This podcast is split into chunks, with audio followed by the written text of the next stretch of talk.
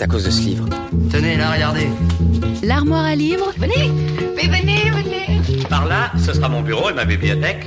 Tu vois ce livre? C'est un classique. Corinne Tardieu.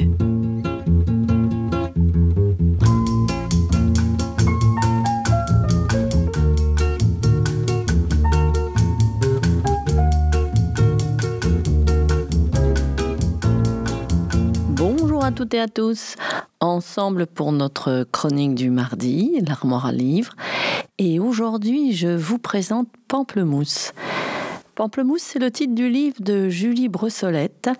Alors, c'est un récit doux, amer, qui relate une classe de neige pendant les années Giscard. Je vous en lis un extrait. Nous avions 10 ans et nous passions trois semaines en classe de neige dans une station touristique du Jura. Notre hébergement avait été construit au pied des pistes de ski, un village vacances comme il avait commencé à s'en bâtir beaucoup à l'époque, destiné à accueillir des familles aux revenus modestes et des groupes scolaires comme le nôtre. De l'architecture de cet ensemble, il ne me reste que quelques images isolées, comme des pièces d'impulse incomplets. Des murs blancs, des balcons en bois, des toits aux angles variables, un grand parking. Une esthétique à la fois traditionnelle et moderne, qui satisfaisait le goût du plus grand nombre. Ce village vacances, presque pittoresque, ne ressemblait en rien à la barre HLM où j'y habitais. Un immeuble couché sur un plateau, aussi long que les tours voisines étaient hautes. La dénomination bar avait une connotation négative. Elle sous-entendait que c'était forcément laid, comme un mur aveugle. Hmm, pas tant que ça pourtant. Le soir, les lumières s'allumaient et notre bâtiment devenait un phare réconfortant à l'entrée de notre ville moderne. Ma mère se félicitait chaque jour du chauffage au sol et de l'eau chaude qui coulait à volonté dans les tuyaux invisibles. Les femmes de notre quartier se retrouvaient l'après-midi sur les bancs, autour du bac à sable. Elles surveillaient les enfants tout en discutant ou en tricotant.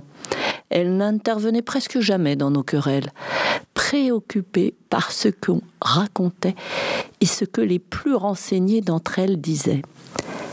La pilule se démocratisait et l'IVG était en cours de débat à l'Assemblée. Parfois, nos mères chuchotaient d'un air mystérieux en se cachant la bouche du revers de la main. Plus tard, je découvris dans les livres les rêves d'utopie des urbanismes et des architectes de cette époque foisonnante. Mon immeuble n'était peut-être pas si moche, tout compte fait. Il avait été dessiné et pensé pour que nous soyons heureux. Oui, c'était écrit. Malheureusement, il y avait eu les courants d'air sous les porches, les caves trop sombres, les trafics illicites dans les entrées, les cafards dans les vides ordures et sous les baignoires. Aurait dû bien se passer si les commerces étaient installés comme prévu dans les rez-de-chaussée et si on n'avait pas réévalué les loyers, fait fuir les catégories moyennes vers des lotissements pavillonnaires vite construits. Ces familles étaient notre rempart contre le mépris des autres quartiers. Sans elles, nous n'étions plus que de la racaille informe aux yeux des gens bien pensants. Voilà, c'était un court extrait de Pamplemousse de Julie Brossolette aux éditions Y. Bonne lecture et bonne écoute sur Sun.